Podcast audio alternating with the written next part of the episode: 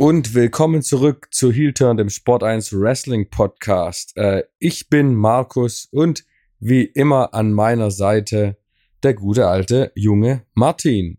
Guten Tag, Martin.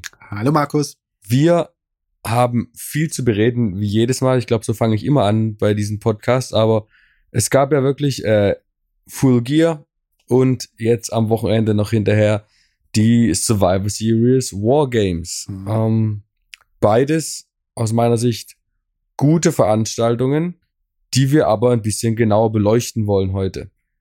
Ähm, wir fangen einfach mal mit dem zeitnahen an, würde ich sagen. Und da ist natürlich Survivor Series und ja, ich, ich, frage einfach mal dumm, weil die Antwort wird mir klar sein. Was ist am größten bei dir hängen geblieben, Martin? Die Frage ist jetzt halt, was soll man, was, was soll man sagen? Also, großartige Bloodline-Storyline. Äh, ähm, ja, also Darauf wollte wenn ich dir, wenn dir alles, wenn dir nichts gefallen hat, sonst irgendwie an dem Event oder generell nicht, wenn dir nichts gefallen hat, WWE, also wer sagt, wer mir erzählt, äh, das finde ich doof, also dann weiß ich nicht. Dann was soll man dazu sagen? Dann muss man irgendwo, da ist man irgendwo falsch. Wrestling ist Wrestling. Wrestling ist qualitativ vom Storytelling her nie gleichzusetzen mit einer wirklichen Hollywood-Serie oder sonstigen. Aber was hier über die letzten Monate geschafft wurde, geschaffen wurde, ist schon Netflix-würdig, würde ich es mal nennen. Ja, und es das war jetzt sozusagen wieder ein Staffelfinale. Ja. Genau, richtig. Und ja, also Holy Moly ist, ist ein Traum, wirklich ein Traum. Und jetzt diese Einbindung von KO noch dazu, die man jetzt ja schon Monate vorher äh, einbringen wollte, aber aufgrund des Erfolgs ähm, das zurückgehalten hat.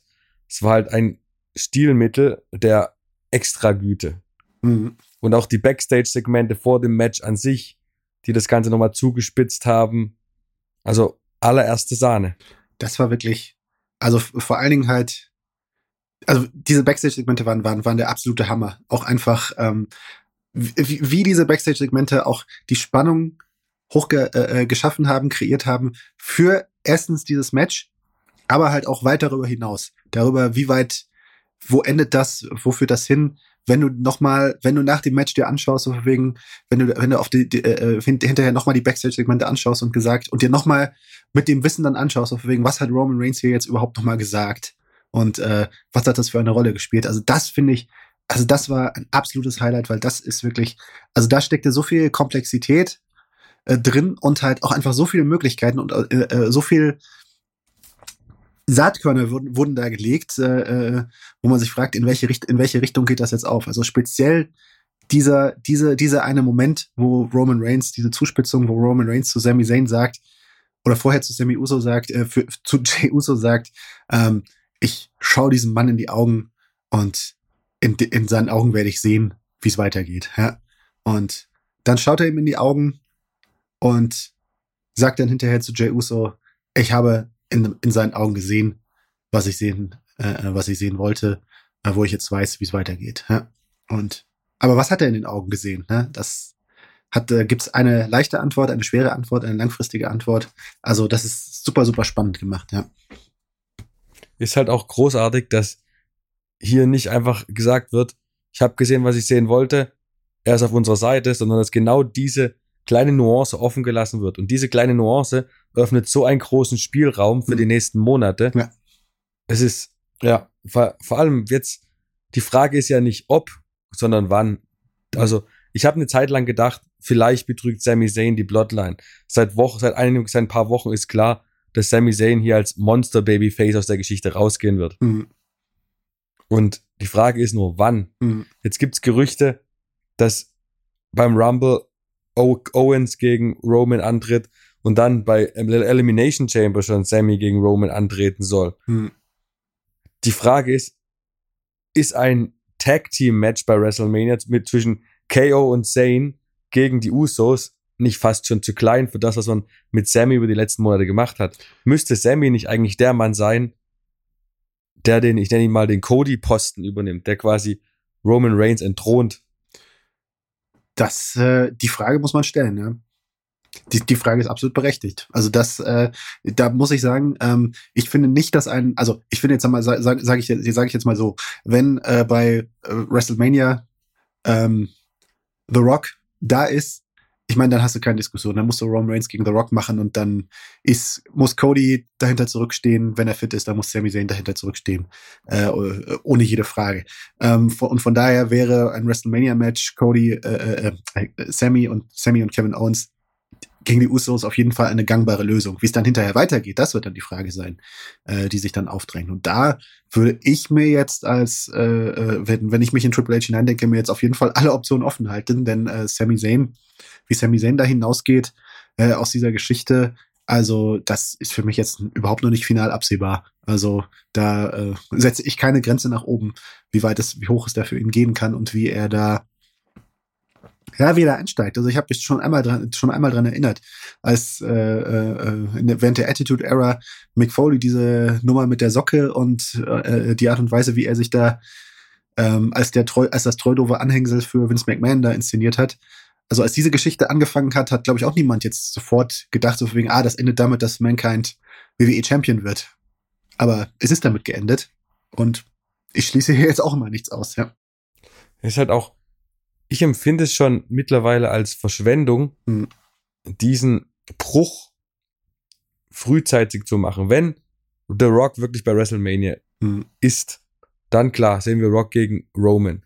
Aber ist es dann nicht sinnvoll, wenn das Publikum noch dahinter steht, diese Plotline inklusive Sammy-Geschichte noch weiterzuziehen. Hm. Ich meine, es, bisher gibt es ja keinerlei Abbruch in der Popularität von Sammy Uso. Hm. Das heißt, die Wahrscheinlichkeit besteht ja, dass auch in fünf Monaten das Thema noch extrem gut angenommen wird. Hm. Und dann, dass man vielleicht Richtung SummerSlam dann denkt und dann vielleicht dieses Sami Zayn gegen Roman Reigns setzt. Hm. Weil, also, ich kann mir, wenn es zu Rock gegen Roman kommt, wird Roman ja den Titel nicht verlieren. Das heißt, er wird den Titel ja wahrscheinlich an die Drei-Jahres-Marke herantreten. Mhm. Und da sind wir immer davon ausgegangen, dass es dann Cody sein wird, der ihn schlägt. Mhm. Ist die dynamische Situation verlangt allerdings nach Sami Zayn, meines Erachtens. Mhm. Ja, das muss man sehen. Also am Ende die Frage, äh, die, die Frage, die sich, die sich halt nach einer Weile stellen wird, wenn man, wenn man das, wenn man das halt weiter beobachtet, äh, lautet, okay, ist, wenn es dann irgendwie hart auf hart kommt, wenn es dann, wenn es dann wirklich auch darauf ankommt, zu verwegen. Ähm, jetzt spitzt sich die Sache zu und jetzt ist Sami Zayn, äh, äh jetzt stiftet Sami Zayn in die Babyface-Rolle und füllt sie dann voll aus, ne? Dann muss man sich die Parameter angucken. Da muss man schauen, okay, wie entwickeln sich die Quoten, wie entwickelt sich, äh, ne, wie entwickelt sich der Fanzuspruch für ihn, wie entwickelt sich die Publikumsreaktion vor Ort haben die Fans nur darauf gewartet, ne, dass, äh, dass eben diese, diese, diese Wendung passiert, dass Sami Zayn und Roman Reigns dann auf der gegenüberliegenden Seite stehen. Ähm, und ist damit die Luft dann schon raus, größtenteils? Oder ja, geht's wirklich weiter und wir haben das Indiz, okay, nee, aus Sami Zayn kannst du wirklich den Mankind von den äh, äh Kultpublikumsliebling von 2022 machen? Das ist die Frage, die sich stellt. Oder ist dann doch irgendwo oder ist dann vielleicht doch die Luft raus und man denkt sich, naja, okay, jetzt findest du, äh, äh, das war eine lustige Sache mit Sammy Uso, äh, äh, lange Zeit, lange Zeit gesehen und äh, es trägt sich, es trägt sich nicht weiter. Ich würde gar nicht mal davon ausgehen, ehrlich gesagt.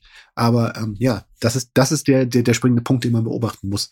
Äh, und wenn man die, wenn man sich die Frage stellt, wegen so, okay, steuert man auf Sami Zayn versus Cody äh, versus Roman Reigns auf lange Sicht zu oder muss man doch anders planen?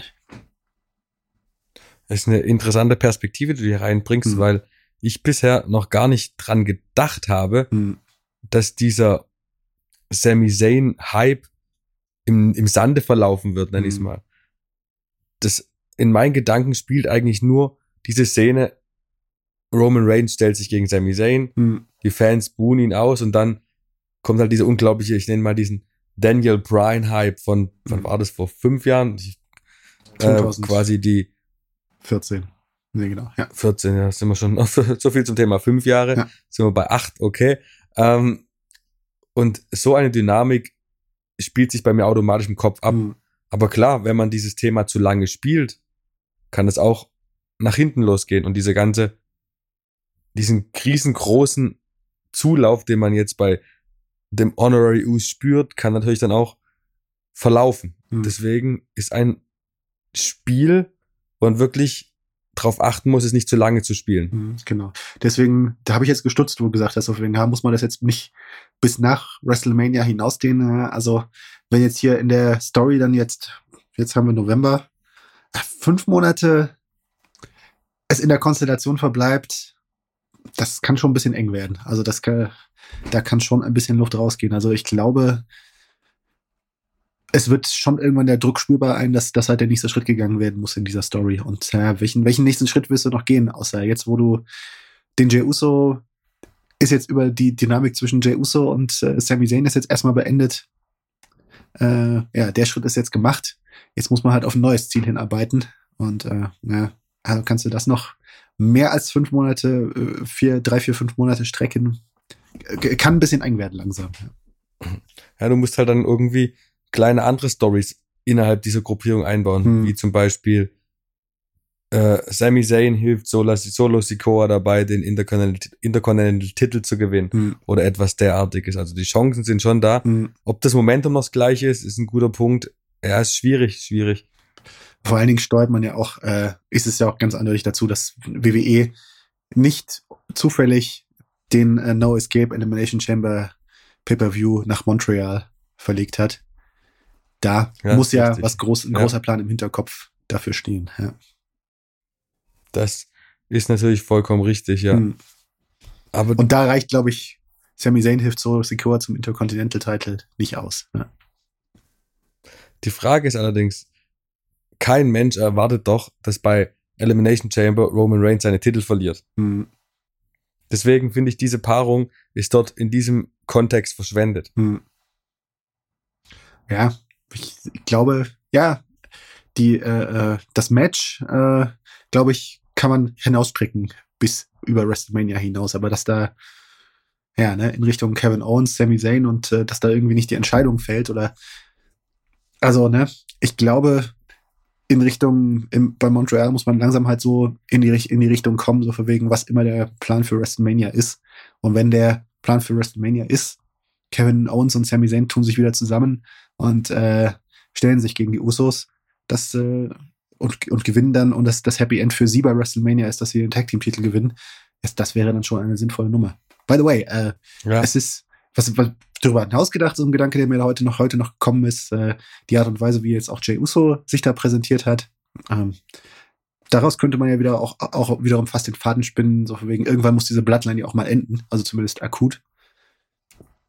Das könnte jetzt sozusagen auch der Stein, der Kieselstein gewesen sein, der das in Bewegung bringt, weil vielleicht ist jetzt die Story langfristig gesehen, jetzt mal ganz langfristig gedacht, wenn das alles vorbei ist, dass äh, Jay Uso, dass Jay Uso sich ärgert darüber, dass Roman Reigns, äh, äh, ne, dass er so lange gezweifelt hat an, an, an, an Sami Zayn und an seiner Loyalität. Und in dem Moment, wo er ihn ins Herz geschlossen hat, spürt er dann irgendwie langfristig, dass Roman Reigns derjenige ist, der ein falsches Spiel spielt und äh, den Sami Zayn, den guten, den armen Sami Zayn nur ausnutzt und dass das dann vielleicht einen Bruch in der Bloodline, innerhalb der Bloodline, also sozusagen auch der klassischen Bloodline auslöst. Das ist der Gedanke, der mir auch jetzt irgendwie gerade gekommen ist.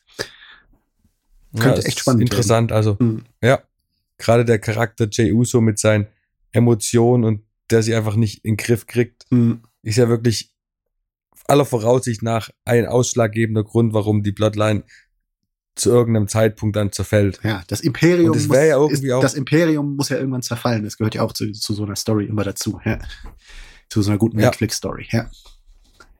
Und es wäre ja auch, auch irgendwie passend, Hm. wenn so wie die ganze Story um die Bloodline angefangen hat, dass sie so wieder endet. Hm. Drei Jahre später beispielsweise. ja. Und vielleicht dann ja auch mal Roman Reigns, keine Ahnung, wenn dann der ursprüngliche Plan war ja, dass Roman Reigns als Top Babyface aus dieser aus diesem ganzen Titelrun äh, rausgeht. Wird er Das, soll, auch. das ist ja, Ja. wahrscheinlich immer noch der Plan im Endeffekt. Und so hat man natürlich auch noch die Chance, dann irgendwann Jey Uso als Mega Heel zu positionieren. Weil Jey Uso hat meines, meines Erachtens auch von den beiden Uso-Brüdern das deutlich größere Potenzial, als Single-Wrestler erfolgreich zu sein. Hm. Ja, muss man Und- mal schauen. Das Ja, es weiß ich nicht. ist viel Spinnerei und viel Ja. dabei, aber Ja. es, sind, es sind schöne Szenarien möglich, die Auf jeden Fall. auf auch jeden die, die nächsten zwölf Monate wirklich Ja. rund um die Bloodline, in welche Richtung auch immer, sehr interessant machen werden. Ja, genau. Also in dem Moment, wo WWE mal findet, äh, dass, dass diese Titelrun mal auserzählt wird und Roman Reigns sich denkt, ja, jetzt, jetzt muss ich mal ein bisschen länger weg, bis ich mich ein bisschen erholen, den nächsten großen Film, den, den nächsten, das nächste große Projekt in Hollywood annehmen und da ein bisschen filmen. Wenn dann sozusagen der Moment kommt, wo man Roman Reigns, wo Roman Reigns mal länger pausiert und man dann die Bloodline abwickeln muss, das wird auch nochmal sehr spannend, ja. Und ja. wie es dann für ihn dann, dann nachher weitergehen wird. Also, wann immer diese Bloodline-Story vorbei ist, ist ja klar, ist er der. Also, ich meine, er ist eigentlich schon jetzt quasi ein mega Babyface, eigentlich auch, weil in der Art und Weise, wie er einfach empfangen wird und wahrgenommen wird als Star, ist halt viel mehr Babyface. Eine coole Socke. Als, als, er, als er als Babyface war, letztlich. Äh, aber äh, deutlich, deutlich. In dem Moment, äh, in dem Moment, wo halt, äh, ja, in dem Moment, wo er dieses, dieses, diese Story auch mal abstreift und dann vielleicht mal eine Weile nicht da ist und dann wiederkommt, ich glaube, dann, ja, dann wird er einfach die unumstrittene. Da wird er halt so einen Rang haben, wie ihn Cena Triple H am Ende ihrer Karriere hatten, einfach, dass du weißt, okay, schön, dass, schön, dass er wieder da ist und schön, dass wir ihn noch haben. Solange wir ihn noch haben, genießen wir das, ja. Ja. ja. Und es ist tatsächlich so, und ich meine das hm. überhaupt nicht, äh, ich will da gar nichts gegen MJF sagen. MJF ist überragend, ich liebe ihn, aber wenn du diese Reaktion siehst, wenn die Musik anspielt von Roman Reigns, die ganze Atmosphäre, egal wo er ist, mhm. egal wie schlecht das Publikum ist, wenn, diese, wenn dieses Theme angestimmt wird, alle stehen auf, alle gucken, die Atmosphäre ist eine komplett andere und das ist, das ist, was ein Superstar ausmacht. Mhm. Ja. Das gab es bei John Cena und seitdem wirklich bei niemandem, auch bei Seth Rollins nicht oder bei wem auch immer. Mhm. Das gibt's nur bei Roman Reigns und ja und ja, ja, das ist das, äh, glaube ich, ja, wer das nicht sieht, ja, der will es halt nicht sehen. Aber und, und das gibt's auch, aber ähm, ja, es ist schwer, schwer zu übersehen, dass Roman Reigns einfach das Besonderste ist, was das Wrestling zu bieten hat. Ist halt wirklich auch interessant. Wir machen den Podcast ja jetzt schon fast an die zwei Jahre und hm. wir beide sind ja schon immer, wir sind ja von Anfang an eigentlich Befürworter von der ganzen Roman Reigns Story. Hm. Und ich bin ja immer wieder davon überrascht, wie viel Gegenwind diese Story kriegt und der Titelrun kriegt. Und es lässt ja jetzt auch nicht nach. Ja. Deswegen, was, was will man denn mehr von einer Story als die, die wir gerade aufgetischt kriegen? Ja, keine Ahnung. Ich weiß nicht. Wie, wie hätte, hätte es Facebook schon während der Attitude Era gegeben, hätten auch genug Leute wahrscheinlich gepostet, äh, nicht schon wieder, ach Gott, der Austin geht mir auf den Sack und uh, The Rock, der labert nur und ich mag ihn nicht, ja. So, ich, es gibt einfach immer eine gewisse Fraktion, die will nicht das, was, was da gerade ist. Und äh, ich glaube, Chris Jericho, ich glaube, der lang genug dabei ist, sagt auch immer so für wegen so, ja, it's, it's, it's cool to be anti, ne? Es ist it's cool to es ist cool, sich gegen den, äh, sich gegen das, was in ist, zu, äh, zu positionieren oder gegen, gegen, gegen das, was, was halt gerade als das, was corporate empfunden wird, äh, äh, zu stellen. Aber ja, und ich meine, es hat so im Nachhinein betrachtet, wenn man sich anschaut, wie Roman Reigns halt früher auch schon äh, äh in diesen in diesen in diesen Rang dargestellt äh, dargestellt wurde im Vergleich zu äh, heute ist es ja durchaus berechtigter, äh, wenn man wenn man jetzt den Vergleich hat, äh, wo Roman Reigns jetzt steht, dass man im Nachhinein sagen kann, okay, damals stand er wirklich noch nicht da, wo er heute ist. Ne? Damals hat er wirklich noch nicht das ausgelöst, was er heute auslöst und äh, ist noch nicht so sehr bei sich und mit sich im Reinen und mit seinem Charakter im Reinen, wie es damals war, oder es hat nicht, es haben Sachen nicht, nicht gepasst. Aber wie man das jetzt noch sagen kann, ja, da muss man. Das ist halt aber, ja. die Karriere von Roman Reigns nach The Shield ist halt wieder ein perfektes Beispiel dafür, hm. dass man den Leuten nichts aufdrängen kann. Es wurde einem ja wirklich über Jahre hinweg versucht, Roman Reigns als Babyface den Rachen runter zu drücken. Hm. Und du musst ihn lieben. Und deswegen wurde er halt nicht geliebt und er wurde ausgebuht. Hm. Und dass er dann zurückgekommen ist vor zweieinhalb Jahren, hat sich das über die, über die ganze Zeit jetzt organisch so entwickelt, dass er trotz seines Heal-Daseins komplett geliebt wird von einem Großteil. Mhm. Und das liegt halt auch da, daran, dass er einfach eine extrem coole Socke ist in seinem Charakter. Ja, genau. Und es muss ja nicht unbedingt ein, ein man muss kein Babyface sein, um ein Babyface zu sein. Mhm. Wenn du weißt, was ich meine. Ja, genau. Ne? Ja, ne? Das ist, aber ja, die Logik, warum, warum man es nicht, äh, warum man es nicht immer so gemacht hat, ist, ist halt schon klar. Es, es gibt Erklärungen dafür. Es gibt Erklärungen, warum, äh, Äh, äh, es, es gibt einfach so Parameter, äh, äh, man hat Erfahrungswerte jedes Mal, wenn man irgendwie einen Star zum Heal pusht, äh, zum Heal macht. Ja, ist es oft so, dass da, äh, dass da eine gewisse, eine gewisse Fanbase dann doch einfach äh, sich da abwendet und mit abwendet und dann gehen Merchandise-Verkäufe nach unten. Deswegen wollte auch, wollten auch gewisse Stars immer, ja, nee, tönt mich nicht zum Heal, dann gehen meine Merchandise-Verkäufe runter. Ähm, solche, solche Geschichten spielen da halt auch immer mit rein. Und ähm, deswegen ist auch John Cena, hat John Cena der Versuchung auch nie nahegegeben, beziehungsweise WWE hat es, glaube ich, ihm irgendwann auch einfach mal verboten, irgendwann auch verboten, in diese Richtung, in diese Richtung zu gehen, weil einfach zu viel Geld mit ihm als äh, in seiner vorherigen Rolle verdient wurde. Aber im Moment muss man ja sagen, vielleicht hat es sich einfach seitdem noch mal viel mehr relativiert, wenn man, wenn man hört, dass die Bloodline auch gerade in Sachen Merchandise-Verkäufe ganz weit vorne ist. Gerade jetzt hinter Bray Wyatt, wie lange das noch dabei bleiben wird, muss man sehen. Aber wer vielleicht hat sich das einfach noch mehr relativiert, dass einfach nicht mehr so wichtig ist, wer ist hier jetzt, wo, steht jetzt irgendwie der Stempel Babyface drauf und wo steht jetzt der Stempel Heel drauf. Ähm, weil letztlich es sind Charaktere, ne? Einfach, es sind Stars, ne? Und äh, eine gewisse Grundstruktur ist nötig und wichtig, aber ich glaube einfach eine gewisse Flexibilität und so diese, also manchmal sieht man das auch zu, zu einfach zu streng in gewissen Bahnen. Und äh, wo man dann irgendwie vielleicht in der Moderne und durch die moderne Entwicklung davon loskommen muss, wo man noch ein bisschen an den althergebrachten Mustern weiter festhalten muss.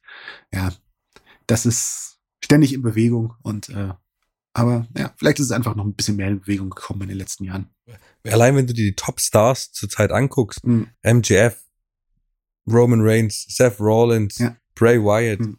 die haben ja alle vier keine eindeutige Tendenz zu Face oder Heel. Mhm. Sondern die werden aber komplett angenommen.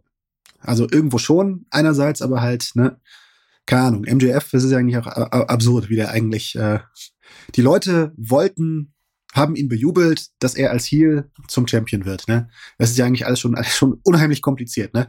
Ich glaube, in dem Moment, ja. wo in dem Moment, wo MJF jetzt wirklich auch äh, wirklich offiziell zum Babyface tönen würde, würde ja der, der Hype schon durchaus nachlassen, denke ich, weil, weil dann, glaube ich, geht's los mit so von wegen, ah, ist langweilig, ja. Er war als Heel doch viel besser. Ja. Und äh, da, damit irgendwie so zu spielen und damit zu denken, so von wegen, okay, nee, er bleibt Heel, aber er bleibt so hier, dass die Fans ihn cool finden. Das ist auch irgendwo die Kurz dabei. Ja, bei WWE, für WWE und für AEW. Ja. Erklär das mal einem Nicht-Wrestling-Fan. Das ist sehr kompliziert, ja. Ja. Ähm, aber jetzt haben wir eigentlich angefangen vor ungefähr 20 Minuten über Survivor Series zu reden. Ah ja, genau. Ja. Aber wirklich lange haben wir über die Survivor Series nicht geredet. Aber deswegen lass uns doch mal 20 Minuten zurückspülen und nochmal ansetzen. Ähm, wir haben den Tiefschlag von Sammy gegen KO gehabt und dadurch den Sieg. Die schöne Nuance halt auch, dass er Jay das Pin überlässt. Das war einfach perfekt ausgezählt. Das haben wir jetzt, das haben wir jetzt gut, äh, gut drüber geredet. Das Match an sich, was sagst du dazu? Hat, war das eines Wargames-Matches würdig?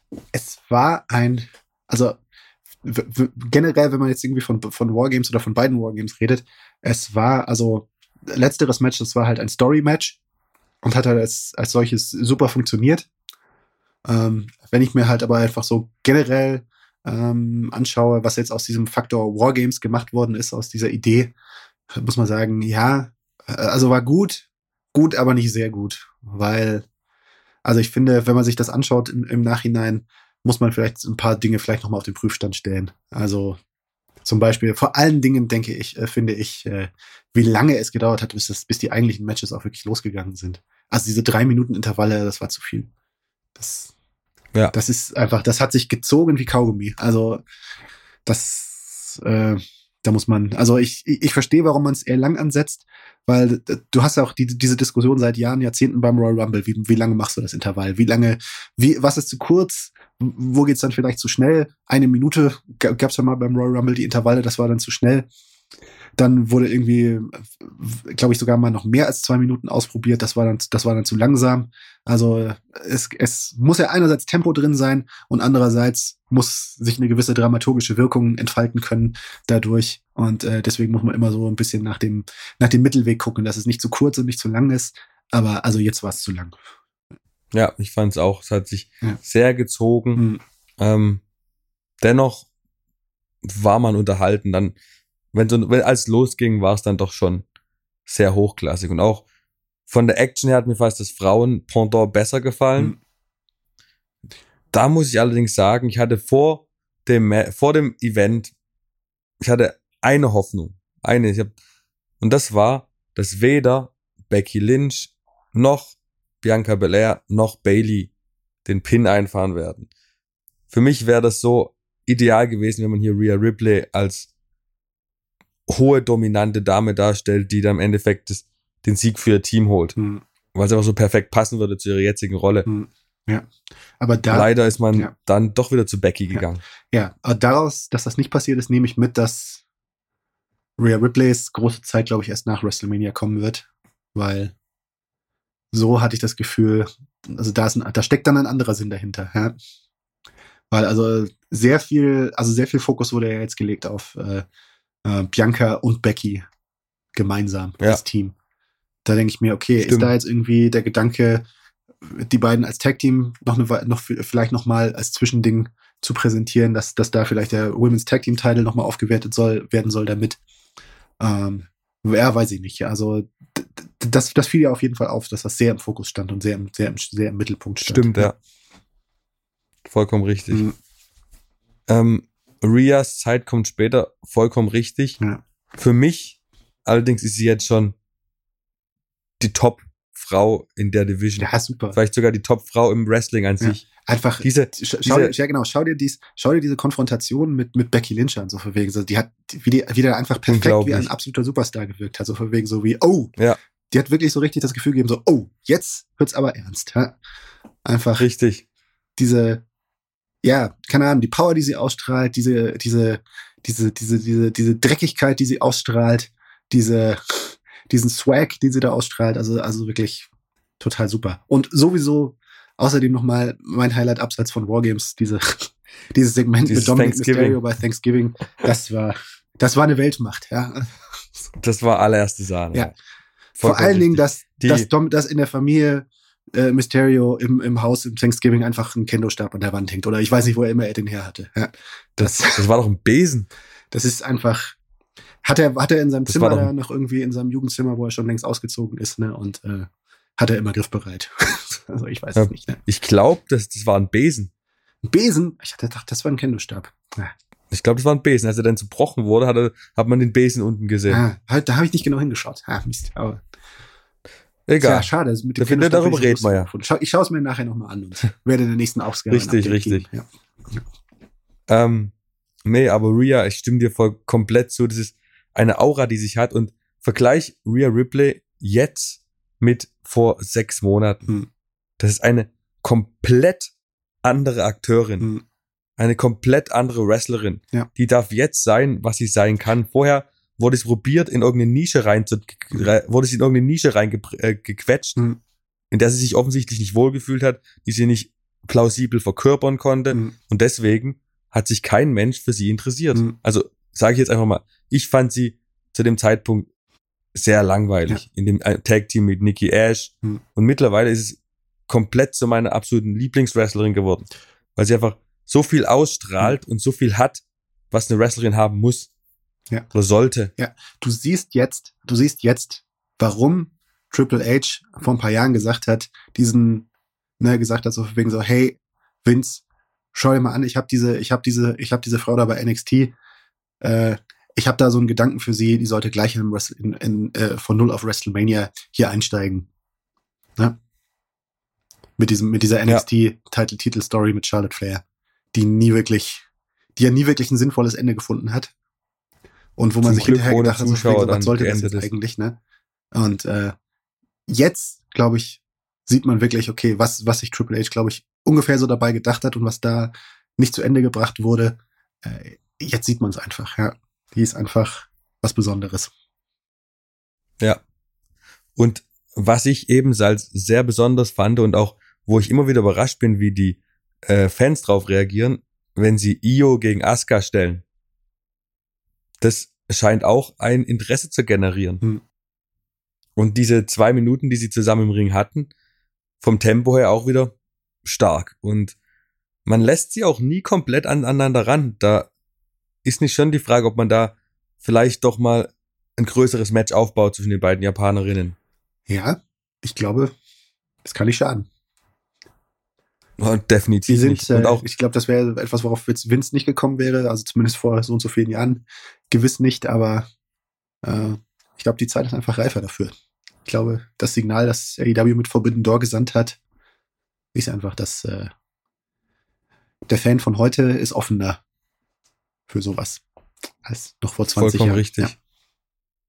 Ist halt auch schön zu sehen, dass, dass permanent auf die quasi Japan-Vergangenheit der beiden äh, eingegangen wird, dass das nicht verschwiegen wird, dass es eine außer, das haben wir jetzt schon ein paar Mal drüber geredet, dass die Hm. außen, außer WWE-Welt auch erwähnt wird, dass die Vergangenheit zwischen ihr und sogar Ios Schwester erwähnt wurde. Hm. Das sind einfach so schöne Randnotizen, die man als äh, Wrestling-Fan sehr gerne mitnimmt. Ja. Und die man halt vor einem halben Jahr noch nicht hatte. Ja, hat WWE für mich auch sehr aufgewertet, ja. Genau. Ähm, abseits von Wargames gab's. lass, lass es doch mal über Ronda Rousey reden. Ich, ich erspare mir den eleganten Übergang. Mhm. Weil genauso elegant wie der Übergang gerade, so elegant war auch das Match. Du hast heute einen schönen Artikel drüber geschrieben, deswegen lasse ich dir die, ein, die einleitenden Worte dazu. Ach Gott, ja. Ja, es ist, es ist leider echt äh, ein, ein bisschen mit anzuschauen, dass es halt wirklich einfach so ist. Ich meine, diese, diese eine Einschätzung von, äh, von einem Kollegen von ehem, ehemaligen Chef von Wrestling Inc.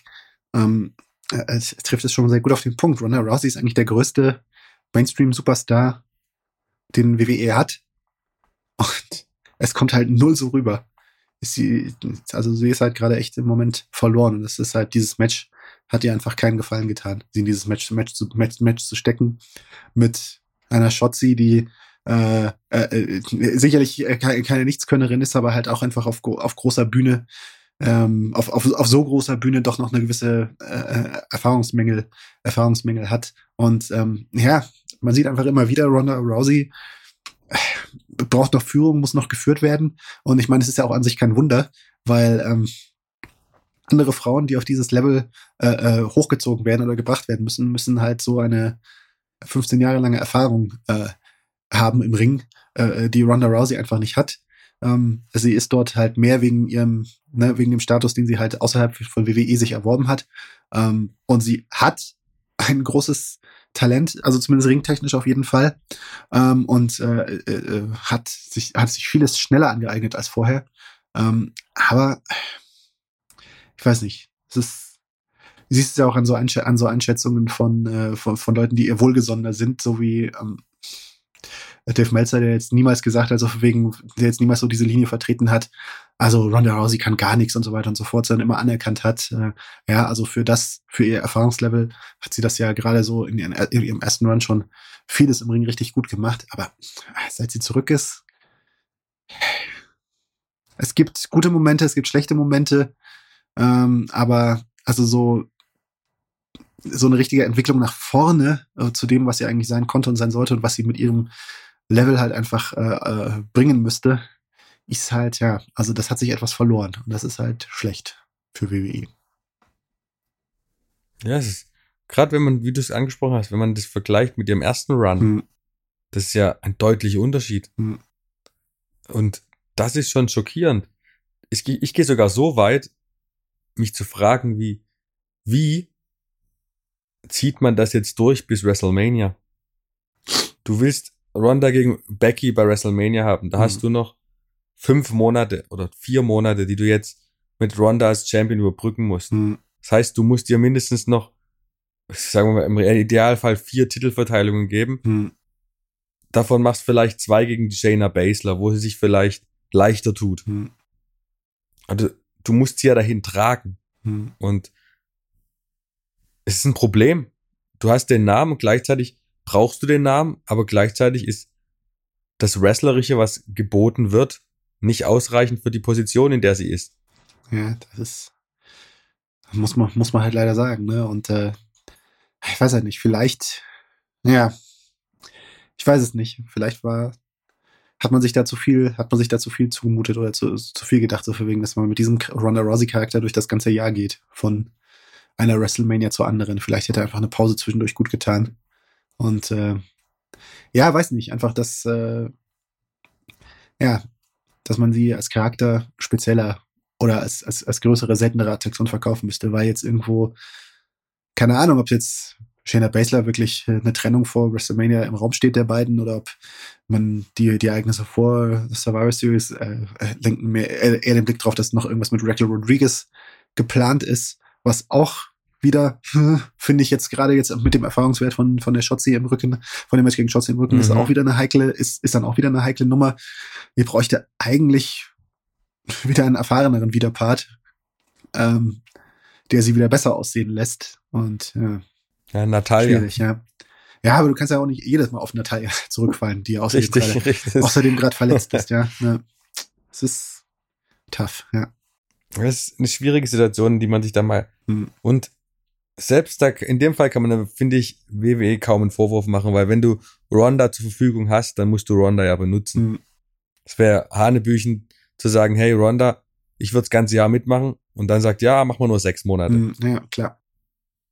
Also, ja, mal sehen. Also am Anfang beim Royal Rumble, Anfang des Jahres, habe ich noch gedacht, ja, ist erst noch der Ring Rust, hm. braucht noch bisschen. Ja. Und dann WrestleMania war schon schlecht. Dann bei Backlash, das Match gegen Charlotte war ja schon besser, aber danach hm. wurde es halt nicht besser, sondern eher wieder absteigend. Hm. Und ja, ne, es ja. ist halt, der, ich finde schon der Fehler, der Fehler, den WWE macht, ist doch irgendwie sie zu sehr als jemand behandeln, der keine Hilfe braucht. Oder sozusagen der, also sie, sie wird in Positionen gebracht, in denen sie, sie wird in Positionen gebracht, in denen sie ähm, äh, zu sehr aufgeschmissen ist. Das ist, das, das muss man, glaube ich, jetzt schon kritisch anmerken. Ja, vielleicht äh, aus, aus falschem Zutrauen oder Optimismus so wegen, okay, man wirft sie ins kalte Wasser und sie wird schon schwimmen, aber am Ende ist es ja letztlich doch die Verantwortung von WWE zu sagen, okay, man muss die, wenn, wenn du jemanden hast, der, der was, der was äh, Positives bringt, aber halt auch Schwächen hat, dann musst du die positiven Sachen betonen und die Schwächen maskieren, ja, die Schwächen verhüllen. Und wenn WWE das nicht gelingt, dann ist das schon die Schuld von WWE. Ja, ja hast du nicht ganz unrecht, ja. vollkommen. Ja. Und ja, das beste Beispiel für, der, für die Ablehnung des Matches oder der Leistung war ja die Sasha Banks Rufe während des Matches. Mhm. Gut, in Boston nicht ganz unerwartet, in ihrer Heimatstadt, aber tatsächlich wäre Sasha Banks bei all der Frau, bei all der Frauenwucht, die, die WWE hat, ähm, wird der Division trotzdem sehr gut tun mit ihrer Star Power. Gerade in Abstinenz von vielen anderen Stars. Ja. Obwohl, es scheint jetzt nicht mehr so sicher, wie es noch vor ein paar Monaten geschehen ist, dass sie zurückkommt, überhaupt. Ja, ne, wenn es, also im Moment kann, kann man der Sache nicht nahe sein, weil wenn, wo, wenn nicht in ihrer Heimat, hätte man sie sonst zurückbringen sollen, ja. Absolut, ja. Von daher ist im Moment, ist im Moment nichts, ne. Man sieht auch, äh, ne, dass sie sich Trademarks für andere Namen angemeldet hat. Also, ein Plan B ist, ist, ist, ist, steht ja mindestens im Raum, den sie da hat. Ne? Und das kann natürlich, man kann, das kann vielleicht auch eine Verhandlungstaktik sein. Es, es soll ja ums Geld gehen, wie man so, wie man so heraushört äh, äh, von, von, den, von denjenigen Leuten, die da äh, in dem Thema drin sind. Aber ja, im Moment scheint man nicht weitergekommen zu sein, ja. Nee, ist richtig. Und ja, also ich würde sogar so weit gehen, wenn sie im Rumble nicht zurückkommt, hm. dann war es das erste Mal. Ja, ich, ich, ich, ich muss auch sagen, es hat auch was für sich zu sagen, ja. Ähm, aus Sascha Banks Sicht zu sagen, äh, vielleicht ist sie an dem Punkt, wo Cody Rhodes war, Cody, Cody Rhodes bei AEW war. Ja? Dass sie sagen muss, der, der, der Satz, den, der Satz, den Cody Rhodes ja, ich glaube, per Textnachricht an Dave Meltzer geschrieben haben soll, ist I have to leave the territory. Ich muss, ich muss es machen wie, wie einst Dusty Rhodes. Ich bin hier an einem Punkt angekommen, an dem ich nicht mehr weiterkomme und ich brauche Tapet, ich brauche den Tapetenwechsel. Ja. Vielleicht ist das auch für Sascha Banks der Gedanke, den sie sich machen muss. Vielleicht ist äh, Vielleicht musst du sich denken, so für wegen, okay, hier, schau dir, schau dir mal die Division an bei WWE und wie sie ist und schau dir mal meine Chancen an. Ja, gerade auch noch mit dem Hintergrund, dass, dass, dass, dass, dass ich gebrandmarkt bin als diejenige, die hier zweimal hier zu sehr auf den Putz gehauen hat und äh, ne, wird man im Zweifel, wird man mir im Zweifel dasselbe Vertrauen schenken, dass man Becky Lynch schenkt, dass man Bailey schenkt, dass man, ähm, dass man so und so schenkt. Vielleicht nicht. Und vielleicht muss ich dann was anderes machen. Ah. Absolut, ja. ja. Gut möglich. Ja. Das Problem ist allerdings, dass Frauen, und das meine ich überhaupt nicht in irgendeiner Hinsicht äh, negativ Frauen gegenüber, aber hm. Männer können das vom, sie können das nicht nur, sondern sie, ach, wie soll ich es am besten sagen, jetzt ohne diskriminierend zu, äh, zu klingen, ähm, ist einfach so, dass Männer das von der Gesellschaft akzeptiert länger machen können als Frauen. Hm. Also Beth Phoenix ist Mitte 40 meines Erachtens. Hm. Da sind Männer noch täglich am Wrestlen. Hm. Frauen in dem Alter sind eher schon nicht mehr, ist was Besonderes, wenn sie kommen. Ja. Dann guck dir Lita an, guck dir Trish Stratus an, guck dir Beth Phoenix an. Sie könnten ja alle noch. Hm. Aber irgendwie. Naja. Sind andere. Aber vielleicht Sascha auch. Banks auch schon. Ja. Nicht nur andere, vielleicht sind sie, es geht ja nicht nur um vielleicht was sie, was die Gesellschaft will, vielleicht auch was sie selber wollen. Na, da gibt's einfach. Hoffentlich, hoffentlich. Männer und Frauen haben ja auch manchmal andere Prioritäten im Leben. Auch der eine kann auch, ja, aber na klar, man sieht seltener, dass ein, dass ein Mann im Wrestling sagt, so von wegen, ah ja, jetzt bin ich 40, ich habe keinen Bock mehr auf den ganzen Quatsch, ich kümmere mich jetzt nur noch um meine Familie. Ist ja doch irgendwo nicht das, äh, nicht die Norm und man erlebt es selten, ne? Bei, bei Leuten, die auf ja. jeden Fall noch erfolgreich sind, ja. Ja. Aber da, da, da finde ich, da finde ich jetzt auch irgendwo, ne? Ich, ich habe auf jeden Fall zum Beispiel auch das Gefühl, so von wegen, also ich glaube, Sascha Banks ist äh, ein Typ, der mehr Business-Mind ist als andere, auch wenn ich, wenn man sich ihre Interviews so anhört und auch einfach, wie sie wie sie einfach äh, äh, sich vermarktet und Social Media mäßig bespielt und hier schau mal wie ich kann auch zur Fashion Week gehen oder nächstes Schauspielprojekt oder ähm, Instagram Ankündigung. Ich habe eine große Ankündigung im November. Also die macht das schon sehr bewusst und sehr geschickt, hält sie sich im Gespräch, ne? Und ich habe aber, ich habe so ein bisschen das Gefühl, so für wegen, da ist eine gewisse, die Vorbehalte sind irgendwie so größer, wenn eine Sascha Banks das so macht und WWE so, ja, halt irgendwie hier karrieretechnisch, businessmäßig sich verhält und wenn ein im Vergleich zu einem MJF, der ja auch äh, der ja auch so ein gewisses Business äh, Businessmodell hat, das er da verfolgt und dass er jetzt auch ähm, im Juni gegen bei AW, wo es so ein bisschen am Kippen war, auch verfolgt hat und ich habe irgendwo das Gefühl, ne, das ist da muss die Frau an sich irgendwie noch ein bisschen mehr kämpfen, dass sie, dass das halt als was Normales angesehen wird und nicht, ah, die ist halt eine doofe Bitch, die hier Sachen fordert, die ihr nicht zustehen. Naja. Ja, ja. Ist tatsächlich so. Ist halt ja eine Männerdomäne. Es ist eine Männerdomäne. Die, ja. die Wrestling-Branche, ja. Bei den Entscheidern und halt auch bei den Fans. Die Mehrzahl, Absolut. ich, ich kenne unsere, ich kenne unsere Zahlen, ich kenne, ich habe es im Überblick. Es ist die, wir haben ein deutliches männliches Übergewicht, ja. Das ist schön, aber auch gleichzeitig schade. Ja, schade. Aber ähm, jetzt wollen wir trotzdem noch, jetzt haben wir schon so lange über WWE gequatscht und du hast mir jetzt quasi schon den perfekten Übergang hingelegt.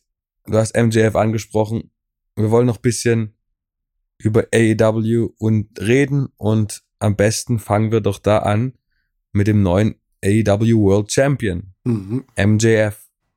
Wie hat er den Titel gewonnen? Gegen Moxley mit der Hilfe von William Regal. Warst du überrascht vom Wie? Ich meine, ich glaube, dass er gewinnt, war uns allen ziemlich klar. Mhm. Aber das Wie war meines Erachtens schon überraschend. Ja, für mich äh, nicht mehr so, weil irgendwo ist es hatte sich doch irgendwie schon so in, in die verschiedenen Szenarien durchge zu, äh, auf die auf das Wie zugespitzt die Frage, dass es gar nicht mehr ja darum ging, ob und das Wie. Und dann sind verschiedene Theorien gewälzt worden. Und ich meine diese Theorie, dass William Regal derjenige sein könnte, der hier falsch spielt, ähm, ist ja durchaus schon ein paar Mal gewälzt worden, vorher auch im Vorhinein. Und ähm, ja deswegen kam es für mich jetzt nicht völlig aus dem Nichts und völlig aus der Hüfte, aber ja, es war auf jeden Fall, es war eine gute Idee und äh, super umgesetzt. Ähm, ich bin auch bei der Entscheidung zu sagen, nee, er bleibt jetzt erstmal noch hier. Ich glaube, es wäre zu früh gewesen, ihn jetzt zum totalen klaren Babyface, äh, klar definierten Babyface zu machen. Also als, derjenige, als derjenige, der sagt, so, ja, ich will das hier jetzt fair, I want to earn it. Also dafür ist es noch zu früh. Ähm, ich glaube, es ist für alle Beteiligten besser. Äh, Gerade auch äh, äh, von der Konstellation her. Er hat einfach viel bessere als Babyfaces definierte Herausforderer als denn, äh, äh, denn auf der Heel-Seite. Und ähm, ja, spannend. auf jeden Fall. Und äh, gerade auch eben, wie viel in dieser Geschichte drinsteckt mit der Vorgeschichte William Regal, was das jetzt für den Blackpool Combat Club bedeutet. Ist der noch eine, ist der überhaupt noch ein Ding? Und ja, steckt viel Potenzial drin. Definitiv. Und ich meine, wie du es am Anfang der Folge auch schon angesprochen hast, wo du kurz auf MJF gesprochen gekommen bist, hm. wenn du ihm jetzt das Ding fair gewinnen lässt, dann raubst du ihm ja seiner größten Stärke. Hm. Und seine größte Stärke ist das, dass er macht, was er will. Hm.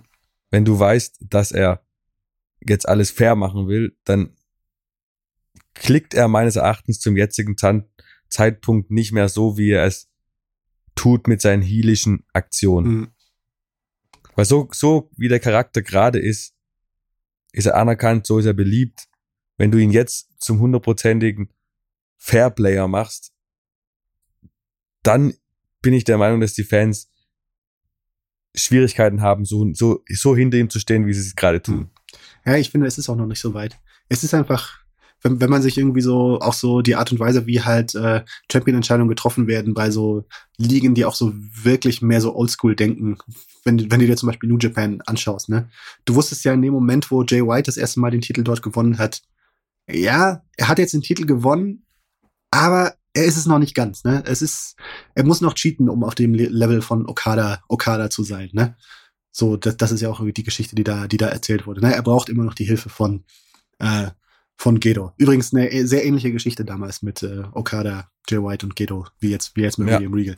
Ähm, Vollkommen richtig. Genau, ja. genau.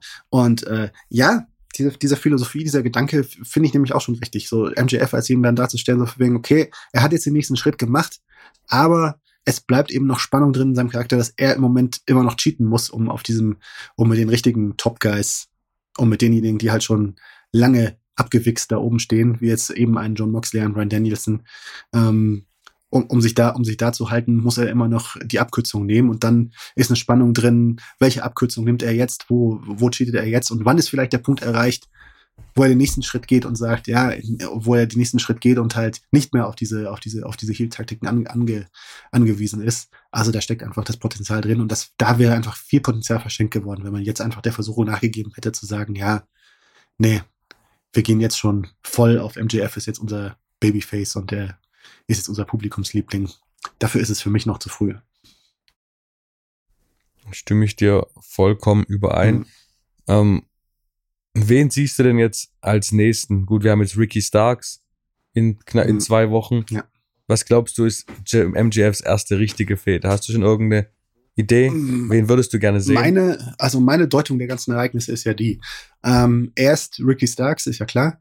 Dann, aber so, so, äh, so sehr, wie man jetzt in diesem Segment mit William Regal, das übrigens sehr, sehr gut war, und äh, mit John ja, Moxley und Brian gut, Danielson ja. sehr, sehr gut war. Und ich finde, das ist übrigens auch etwas, was AEW nochmal von WWE abhebt, weil so, ne, diese, diese, diese Geschichten, also die, diese Ernsthaftigkeit, also dass, dass es hier da richtig um Ernst, dass diese sehr frische Alkoholgeschichte, Alkoholismusgeschichte von John Moxley da noch thematisiert wird.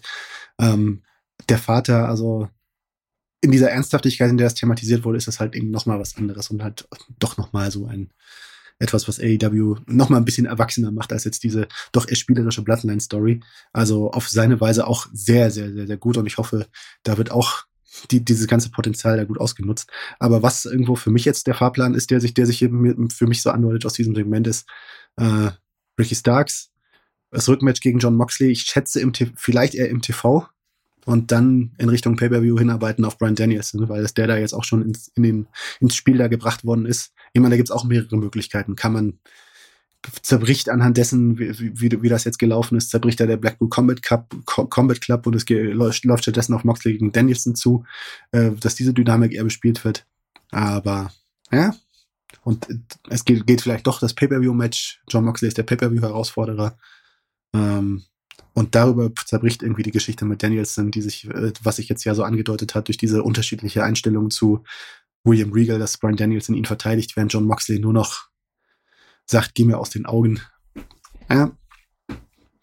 Aber ich habe das Gefühl, also Brian Danielson ist der, ist auf jeden Fall der, das nächste neue Gesicht, das da ins Spiel gebracht wird in dieser Szene, was auch ziemlich sinnvoll ist, weil er einfach der super professionellste Vollprofi ist, den es da gibt und äh, der MJF auch nochmal eine Stufe höher schießen kann. Sehe ich auch so. Mhm. Gerade weil ich äh, Mox gegen Danielson, Mhm. weiß ich nicht, ob wir das jetzt schon wieder brauchen, weil ich, wann, wann war das? Vor einem Dreivierteljahr vielleicht, Mhm. als wir die Mox gegen Danielson Fehde hatten, woraus dann quasi der äh, Combat Club entstanden Ja, ist. man hat ja echt viel, viel Potenzial Ähm. verschenkt, ne? Tag Team, Ja. Tri der Trios-Title ist frisch eingeführt, da könnte man ja echt noch so viel damit machen.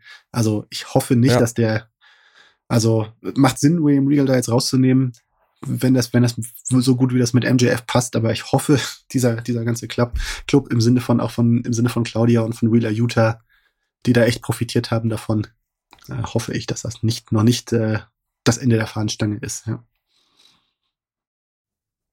Hoffentlich, ja. Mhm.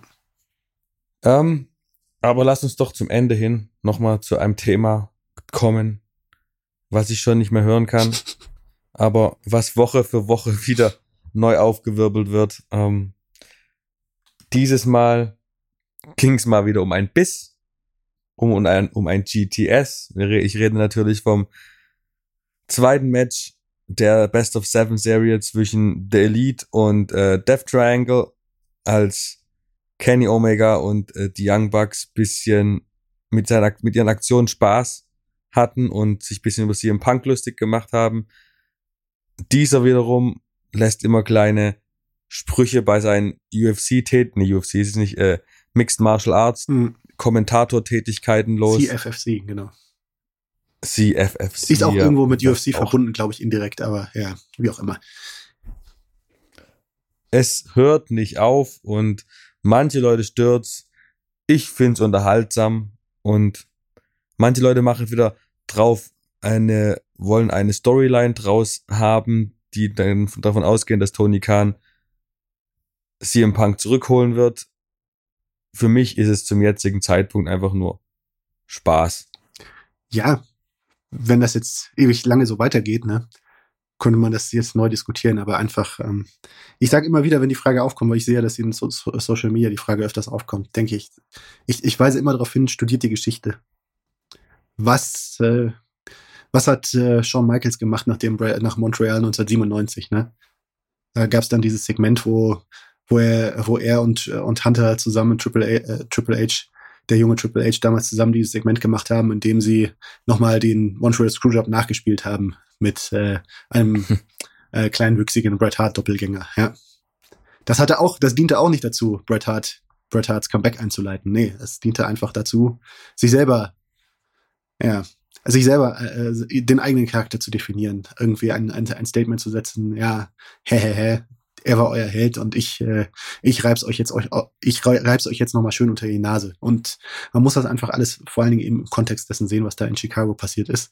Ähm, dieses, dieses Interview vorher noch mit Kenny Omega, ich meine, das ist dann etwas skurril vorher zu sagen, naja, äh, boot uns, boot uns aus, wie ihr wollt, aber denkt das dran, dass wir alle Menschen sind und, und äh, äh, fangen wir an, diese Sache hinter uns zu lassen. Und dann am selben Abend, an dem es veröffentlicht wird, machst du hier Bam. Aber ähm, andererseits, wenn du wenn wenn das Interview doppelt komplex liest, äh, in, in beide Richtungen liest, dann merkst du auch so, okay. Im Grunde genommen hat er es ja auch fast angekündigt, weil wir sind Künstler, die unserem Handwerk nachgehen und äh, ja, das ist, was sie da tun. Das ist ihr Handwerk. Es ist, sie, sie haben ein Publikum, sie bespielen es, das Publikum hat Spaß dran und ähm, ja, wenn ich habe nicht gehört, man, hat ja gehört, in CM Punks Umfeld soll es darüber Ärger, Ärger gegeben haben und ich schätze, äh, ich könnte mir vorstellen, dass CM Punk sich auch drüber ärgert, auch real drüber ärgert. Aber wenn man sich anschaut, einfach auch, wie er selber sich verhält, ähm, er tut ja im Grunde genommen genau dasselbe. Das ist das. Er selber hat mal, hat mal, hat mal ein Interview gegeben, ein Podcast-Interview, wo es darum ging, wo er sich verteidigt hat darüber, dass er bei diesem Engel mitgemacht hat, in dem der Tod von Paul Bearer ausgeschlachtet wurde. Hat er selber eigentlich im Grunde genommen das gesagt, womit sie, was jetzt auch die Verteidigung für Kenny Omega und die Young Bucks ist. Ne? I'm playing the bad guy and it's all about to push people's buttons. Ich bin hier der Bösewicht und äh, der Bösewicht tut, was der Bösewicht tut. Er provoziert die Leute. Und an dem Abend in Chicago waren die Elite die Heels und haben ihre Rolle gespielt. Nicht mehr, nicht weniger. Ja. Es hat auf jeden Fall Buttons gepusht. Ähm, aber jetzt wird normalerweise äh, lese ich ein Zitat vor und lese dann noch einen, äh, einen Kommentar von einem unserer Zuschauern. aber da das jetzt gerade so gut dazu passt, würde ich einfach gerne mal, lese ich dir mal ein Zitat von einem gewissen Martin Hoffmann vor Oh, und würde gerne mal deine Antwort auf dieses Zitat mit deinem jetzigen Wissensstand hören, okay? Mhm. Je länger ich drüber nachdenke, desto mehr glaube ich, CM Punk wird bei WWE aufschlagen. Ob ich oder sonst wer, bei dem Punk Sympathispunkte, Sympathiepunkte verloren hat, das gut finden ist dabei nicht die Frage. Die Frage ist, wird es interessantes Fernsehen sein, wenn es passiert? Die Antwort darauf ist eindeutig ja. Stehst du dazu? Ja, klar. Absolut.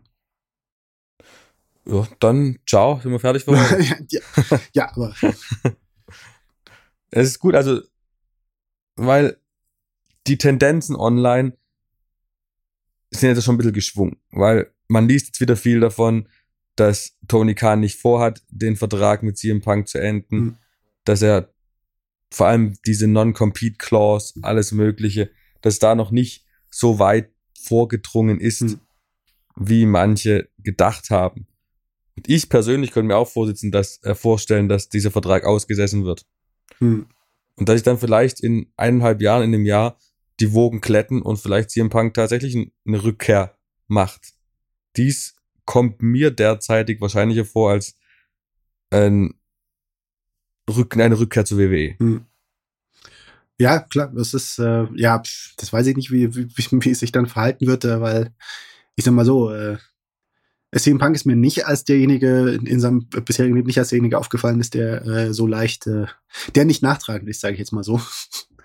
Und ähm, Das ist richtig, ja. Von daher, ich finde es schwer einzuschätzen, wann irgendwie wirklich, wann man wirklich sagen kann, ah, über diese Sache wird schon noch irgendwie früher oder später Gras wachsen. Es ist in, im Leben von also gerade wenn man sich die Geschichte mit Colt Cabana anschaut, äh, da, da, da ist es irgendwie nicht gelungen, Gras, drüber, Gras über diese Geschichte wachsen zu lassen und irgendwie eine sehr einfache Konstellation, die eigentlich sagt, äh, okay, CM Punk steht in der Hierarchie hier und Colt Cabana steht in der Hierarchie sehr weit unten, ähm, dass man da irgendwie nicht Profi sein kann und irgendwie auf eine die eine oder andere Art und Weise miteinander auskommt, sondern dass dann irgendwie wer da welche Rolle gespielt hat, das ist äh, das ist ja alles das ist ja alles offen.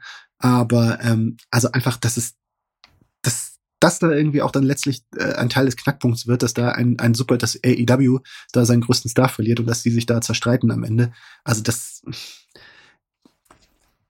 ja, es kann über alles Gras wachsen, aber wenn ich mir einfach die Vorgeschichte so anschaue, sehe ich nicht so richtig, wie da nochmal der Modus Vivendi äh, äh, aufkommen soll. Weder in, in ein paar Monaten noch in, noch in anderthalb oder zwei Jahren, weil das, dieser Mühlstein wird ja immer am Hals bleiben aller Beteiligten. Und ähm, ich sehe das schon eher, na klar ist das jetzt natürlich dann Machtspiel zu sagen, so wegen, okay, du bleibst hier so lange, wie ich das sage, CM Punk, und äh, verdienst nicht dein Geld, verdienst nicht dein Geld anderswo. Wäre irgendwo unverdient. Aber man weiß es nicht. Man weiß nicht, wie viel ist es doch auch irgendwo Verhandlungstaktik. Geht es Tony Khan darum, diese Sache bis nach WrestleMania hinauszuzögern, dass, äh, dass WWE diesen, diesen Punkt da nicht, diesen Punkt da nicht machen kann auf, auf seine Kosten. Äh, letztlich ist es ja auf seine Kosten, weil die ein- einfach im Konkurrenzverhältnis stehen. Also, das ist ein Machtspiel, ne? Und äh, ein, ein, eins, was aus der äh, Perspektive von AEW, von Tony Khan, äh, äh, nachvollziehbar und verständlich ist.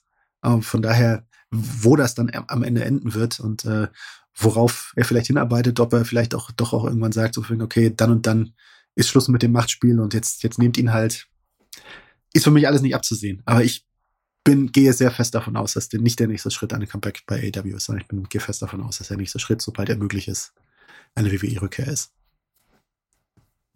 Wundervoll. Wundervoll erklärt. Das reicht mir für heute. Ja. Genug CM Punk für heute.